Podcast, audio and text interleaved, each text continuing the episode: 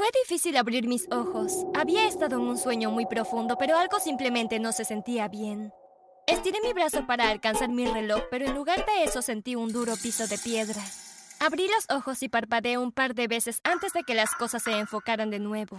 Me senté muy erguida. Estaba en la bóveda de un banco y estaba rodeada de dinero. Mucho dinero. De repente escuché el sonido de la puerta de la bóveda abriéndose. Miré hacia arriba y vi a un grupo de policías ahí parados. Estás bajo arresto. Me congelé de la impresión.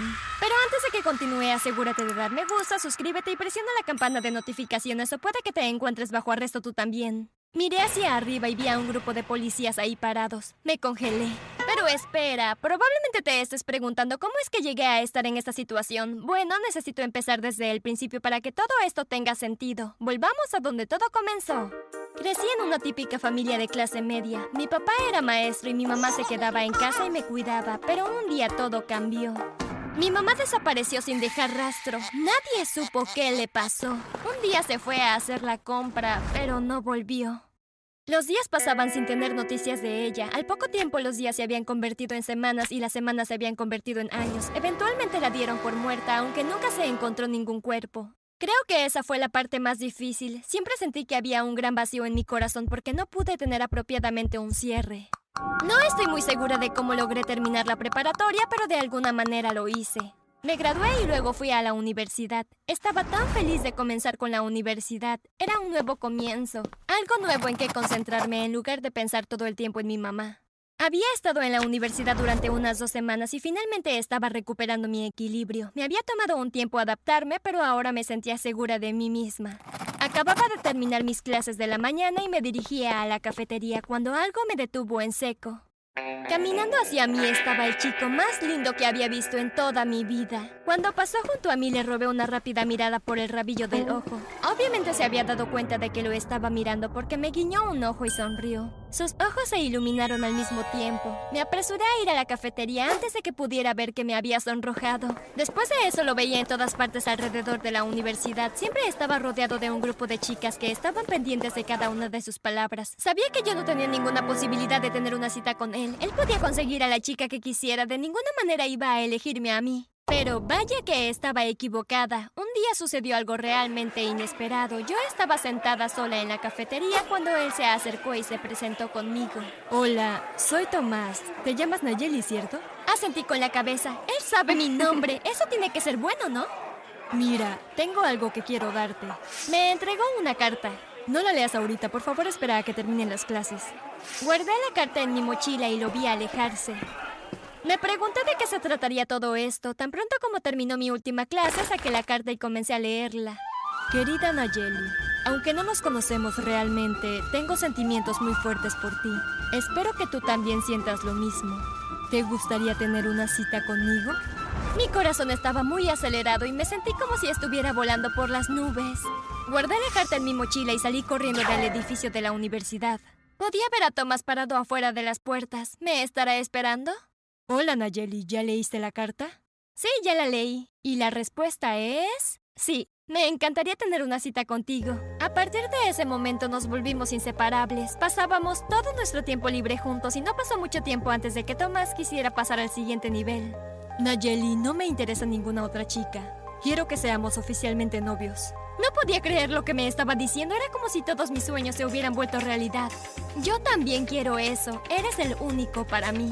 ¿Eso quiere decir que serás mi novia? Por supuesto que sí. Tomás me rodeó con sus brazos y me dio un gran abrazo. Nunca me había sentido tan feliz en toda mi vida. Todo era exactamente como quería que fuera. En momentos como estos realmente quería que mi madre estuviera aquí. Ella habría amado a Tomás. Después de que nos graduamos de la universidad decidimos irnos a vivir juntos. No nos tomó mucho tiempo encontrar un departamento que a los dos nos encantara. Tuve mucha suerte. Al primer trabajo al que apliqué sí me terminaron contratando. Iba a trabajar como subdirectora de una empresa de revistas. Era un trabajo de ensueño, no podía creer la suerte que tenía.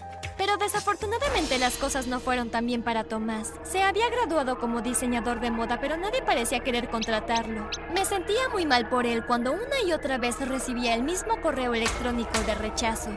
De verdad no entiendo qué estoy haciendo mal porque nadie me da una oportunidad. Obtendrás algo pronto, estoy muy segura de ello. Pero Tomás se deprimía cada vez más. Tuvo entrevista tras entrevista, pero al final nunca le ofrecían el trabajo. Trataba de no hablar de mi trabajo cuando estaba cerca de él porque la extraña vez que llegué a mencionarlo, él parecía no querer hablar de eso. Ya no era el mismo chico alegre que conocía. La mayor parte del tiempo simplemente andaba deprimido por el departamento, sintiendo lástima de sí mismo. Por eso fue una gran sorpresa para mí cuando me dijo que quería que saliéramos a cenar con sus amigos. Nos merecemos una noche de fiesta y quiero que conozcas a mis amigos. Eso suena genial, no puedo esperar para conocerlos. Fue agradable verlo por fin feliz por algo para variar. Tomás arregló que saliéramos con ellos el siguiente sábado por la noche. Compré un vestido nuevo y pasé horas peinándome y maquillándome. Tenía muchas ganas de dar una buena impresión. Pero cuando llegamos al restaurante me sorprendió ver quiénes eran sus amigos. Todos se veían como unos verdaderos matones y no parecían ser el tipo de personas con las que Tomás se llevaría. Realmente no disfruté la noche en absoluto. Todo lo que decían esos sujetos eran puras cosas groseras. Le hablaron horrible al mesero y se quejaron absolutamente de todo, desde la comida hasta la decoración del restaurante. Cuando llegamos a casa le dije a Tomás cómo me sentía. Estoy realmente sorprendida de que seas amigo de gente así. Ellos no tienen nada bueno que decir sobre nadie y también se ven como unos verdaderos matones. No deberías ser tan criticona, Nayeli. Pensé que eras mejor que eso. Me sentí mal cuando Tomás me dijo eso, así que acepté darles una segunda oportunidad. Tienes razón, tal vez comenzamos con el pie izquierdo. ¿Por qué no organizas otra salida? Tal vez las cosas resulten mejor. La semana siguiente acordamos reunirnos con ellos otra vez en el restaurante. Yo estaba trabajando, así que le dije a Tomás que lo vería ahí. Cuando llegué vi a sus amigos sentados en la parte del bar. Hola, ¿qué tal? ¿Todavía no ha llegado Tomás? No, nos dijo que venía un poco tarde. Estamos tomándonos una bebida en lo que llega. Esperé a ver si alguno me preguntaba si quería una bebida, pero solo siguieron hablando entre sí y me ignoraron por completo. Me pedí un vaso de limonada y me senté con ellos. No parecieron notar que estaba ahí y solo siguieron con su conversación. Estoy harto de no tener dinero. Yo también. Necesitamos hacer algo al respecto. Tienes razón, es momento de tomar el asunto en nuestras manos. Deberíamos robar un banco. No podía creer que de verdad estuvieran discutiendo la posibilidad de robar un banco. No pueden hacer eso, eso está mal. Pero solo se rieron de lo que les dije. Decidí que ya no diría nada más. Cuando Tomás finalmente llegó, no pude contenerme más. No vas a creer lo que están planeando hacer tus amigos. Van a robar un banco. Tomás me miró, tenía una expresión extraña en su rostro. Déjate apanicarte, Nayeli. De ninguna manera hablarían en serio. Tomás se fue al baño y me dejó sola otra vez con sus amigos. No te atrevas a decirle a nadie lo que escuchaste o vivirás para lamentarlo. No pueden amenazarme, puedo hacer lo que yo quiera. Le diré a la policía lo que están planeando. Todos me miraron con una sonrisa extraña.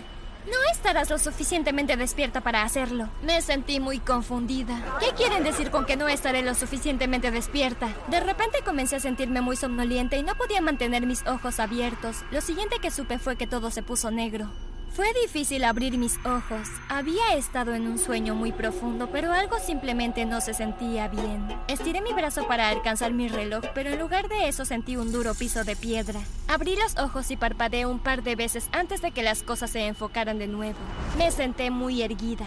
Estaba en la bóveda de un banco y estaba rodeada de dinero. Mucho dinero. De repente escuché el sonido de la puerta de la bóveda abriéndose. Miré hacia arriba y vi a un grupo de policías ahí parados. Estás bajo arresto. La policía me sacó de la bóveda y me llevaron directamente a la comisaría. Me metieron a una sala de interrogatorios donde dos policías me hicieron un montón de preguntas. Solo dinos, ¿quién más está en tu pandilla? Danos algunos nombres. No tengo idea de lo que están hablando, no tengo la menor idea de cómo terminé en la bóveda, tienen que creerme. Siguieron y siguieron, pero yo seguí negándolo todo. Lo siento, lo único que sé es que un grupo de matones dijo que estaban planeando robar un banco. Le dije a la policía todo acerca de los amigos de Tomás y lo que habían dicho en el restaurante, pero pensaron que yo estaba mintiendo. Vamos, sabemos que esa no es la verdad, solo admite lo que hiciste. Por favor, márquenle a Tomás, él les confirmará que todo lo que dije es verdad. Pero la policía parecía no poder localizarlo, no estaba en casa y no contestaba su teléfono. ¿Dónde estás? Para entonces ya estaba empezando a preocuparme un poco. Se me pasó por la cabeza la idea de que Tomás también podría estar involucrado. Justo cuando estaba empezando a perder la esperanza de salir alguna vez, alguien llamó a la puerta de la sala de interrogatorios. Disculpe, sargento, ya tenemos las imágenes de las cámaras de seguridad. El hombre les entregó una cinta que reprodujeron. Bueno, parece que estabas diciendo la verdad después de todo. Miré la pantalla, mostraba a cinco personas disfrazadas que me llevaban dentro de la bóveda. Traté de ver si alguna de las personas se parecía a Tomás. Uno de ellos definitivamente parecía tener una forma corporal similar a la de él, pero no podía estar segura de ello. No le dije nada a la policía sobre mis sospechas, aunque... ¿Esto quiere decir que soy libre de irme? Sí, puedes irte. Salí de la comisaría y me fui directo a casa. Cuando llegué fui a la sala de estar y me senté en el sofá. ¿Qué está pasando? ¿Tomás está involucrado en esto? De repente escuché un ruido del exterior. Mi corazón comenzó a acelerarse y la adrenalina me recorrió todo el cuerpo. Busqué algo para usar como arma. En la esquina de la habitación estaba el bate de béisbol de Tomás. Lo tomé y estaba a punto de salir cuando Tomás entró por la puerta de la habitación. Tomás, ¿qué está pasando? ¿Me debes una explicación? ¿En qué lío te metiste? Lo siento, Nayeli, debí haber sido honesto contigo antes. Tomás comenzó a explicarlo todo. Soy un policía encubierto. Después de graduarme de la universidad recibí una oferta de la policía local para trabajar encubierto para ellos, así que acepté. El dinero era demasiado bueno para rechazarlo, no tenía idea de que te arrastrarían a esto. Por favor, perdóname. Al principio me sorprendió, pero luego cedí. Por supuesto que te perdono, lo que estás haciendo es algo realmente bueno. Hay que detener a esos criminales. Más que nada en verdad me alegraba que él no fuera uno de ellos. Oh, no te preocupes, ahora están todos bajo custodia, ya no podrán hacerte nada más. Corrí hacia él y le di un gran abrazo. Se sentía bien tener sus brazos alrededor de mí, pero justo cuando finalmente comenzaba a relajarme, escuché un estruendo estrepitoso. La puerta se abrió y la habitación se llenó de gente vestida con ropa negra y máscaras que les cubrían la cara por completo. ¡Ah! Pero tan pronto como el grito salió de mis labios, me quedé paralizada y en estado de shock. Una de las personas se había quitado la máscara. No podía creer lo que estaba viendo. Era mi mamá. Querida, aléjate de Tomás, gritó mamá. Estaba paralizada. ¿Qué está pasando? ¿Quieres saber qué pasa después? Haz que este video llegue a 30.000 me gusta y publicaremos la parte 2. Créeme, las cosas se ponen muy picantes.